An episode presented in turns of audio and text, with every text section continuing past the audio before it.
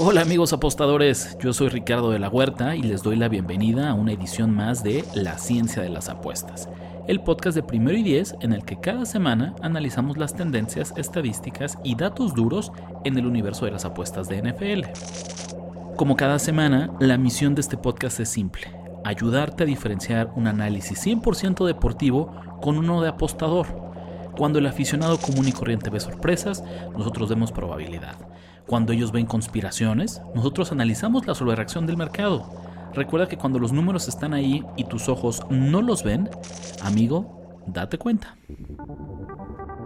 Las matemáticas son el lenguaje de la naturaleza y también de las apuestas en la NFL.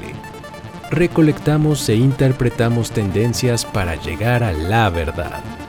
Esto es la ciencia de las apuestas. Tus ojos mienten los datos no.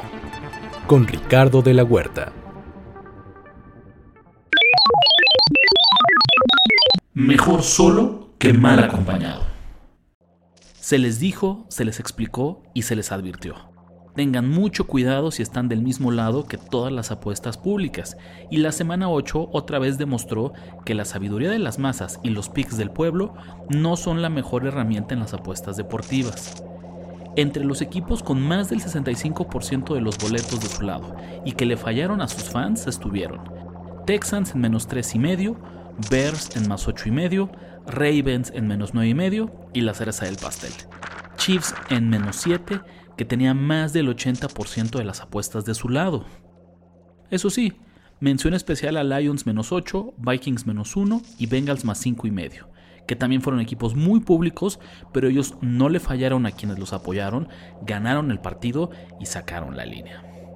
¿Qué aprendizaje nos dejan estas derrotas del público? La verdad es que no hay una respuesta universal, pero hay tres tips que nunca les van a fallar. Número 1. Evita los favoritos divisionales de más de un touchdown. 2. Ten cuidado con respaldar equipos que lucieron invencibles la semana anterior. Y 3. Mucho ojo con los underdogs muy públicos. La única sorpresa que no se da es la que todo el mundo está esperando. Palabra de apostador. Esto no se acaba hasta que se acaba. ¿Recuerdan cómo la semana pasada les platicábamos que el equipo que luce más dominante no logra cubrir la semana siguiente? Pues ¿qué creen? Se volvió a repetir en esta semana 8 cuando los Baltimore Ravens le ganaron, pero no cubrieron frente a los Arizona Cardinals como favoritos por 9 puntos y medio. Este partido merece una mención especial porque con tan solo 2 minutos y 51 segundos restando en el último cuarto, Ravens anotó para ampliar su ventaja a 16 puntos. En ese momento el equipo tenía un 97% de probabilidad de cubrir el spread y solo una tragedia iba a evitarlo. Pues ¿qué creen? Siguiente serie, Arizona anota con 1.18 en el reloj, pero falla la conversión de dos puntos, por lo que Ravens se mantiene arriba por 10 y todos sus apostadores estaban celebrando. No tan rápido. Cardinals recuperó la patada corta y marchó unas míseras 21 yardas para patear un gol de campo con el que no iban a ganar el partido, pero adivinaste, iban a cubrir la línea perdiendo solo por 7 puntos. La única pregunta que nos queda es quién es ese equipo dominante a quien le vamos a llevar la contra en la semana 9. ¿Serán los Cowboys que apalearon 43-20 a los Rams o los Bengals que le ganaron convincentemente a los 49ers? ¿Te atreverías a llevarles la contra? El equipo más suertudo de la semana fue... Técnicamente los Minnesota Vikings, que ganaron 24 a 10 a los Green Bay Packers, pero las estadísticas avanzadas nos dicen que este partido fue más cerrado de lo que parece a primera vista. Sin embargo, los Vikings hubieran cubierto la línea de menos uno de todos modos, así que vamos a buscar otro candidato. ¿Qué les parecen los Tampa Bay Buccaneers? Cubrieron la línea de más 10, pero merecían perder por casi 3 posesiones. En la segunda serie del partido, los Bills tuvieron primera y gol desde la yarda 8 y fallaron dos oportunidades para anotar desde la yarda 1, así que se fueron sin puntos. Para la segunda mitad, las últimas cuatro series de Buffalo terminaron empatadas de despeje, a pesar de que todas ellas ya estaban en territorio de Tampa Bay. De nueva cuenta, no hubo puntos para los Bills. Y para cerrar con broche de oro, en la serie del último touchdown de Tampa Bay, justo ese que los ayudó a cubrir el número, Baker Mayfield convirtió dos primeros y dieces en cuarta oportunidad, incluido el pase de touchdown de 24 yardas en cuarta y 10. Los jueves, los underdogs también ladran. 8 años, un mes y 12 días después. Ese fue el tiempo exacto que le tomó a los Broncos romper una racha de 16 partidos consecutivos sin ganarle a los Kansas City Chiefs. Esta victoria tuvo un sabor especial, pues Denver era underdog por 7 puntos y apenas tenía el 20% de las apuestas de su lado. Nadie daba un peso por ellos. El resultado fue el trago más amargo de los apostadores en la semana 8, pues un sinfín de boletos tenía los Chiefs en teasers y parlays.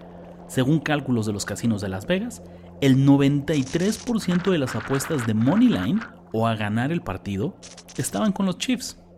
Por si fuera poco, los props de jugadores de Chiefs también fueron un fracaso. Patrick Mahomes lanzó dos intercepciones, cero touchdowns y tuvo un rating de 59.2. Isaiah Pacheco apenas alcanzó 40 yardas por tierra y Travis Kelsey solo acumuló 58 yardas en recepciones. En general, fue una actuación para el olvido de la ofensiva de Kansas City.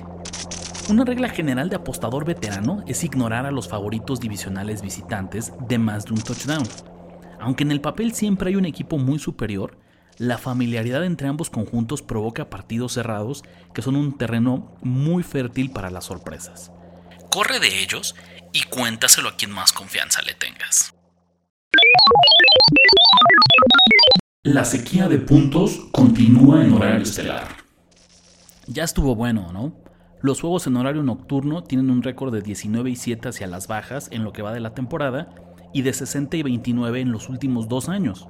Básicamente, apostarle a que habrá muchos puntos en estos partidos es regalarle tu dinero al casino. El Monday Night Football se ha convertido en el peor enemigo de los puntos. El under está 9 y 1 en lo que va de esta temporada y 31 y 15 desde 2021. Lo más preocupante es que es casi imposible convencer a la gente que deje de apostar las altas en estos encuentros. Cuando solo tienes un partido en el calendario, tu inconsciente está rogando por puntos y mucha diversión, por lo que el público siempre se va a inclinar hacia los totales altos. Lo más increíble es que a pesar de que los casinos están ajustando estos números, cada semana nos presentan líneas más bajas. Los equipos siguen sin poder anotar el mínimo necesario y se quedan cortos ante las expectativas del mercado. Para la siguiente semana tenemos un Chargers contra Jets que honestamente no grita ofensivas, por lo que no deberíamos sorprendernos si la racha se extiende una semana más. No seas necio y empieza a jugar las bajas. Queridos amigos apostadores, esto fue todo por hoy. Llegamos al final de un episodio más de la ciencia de las apuestas.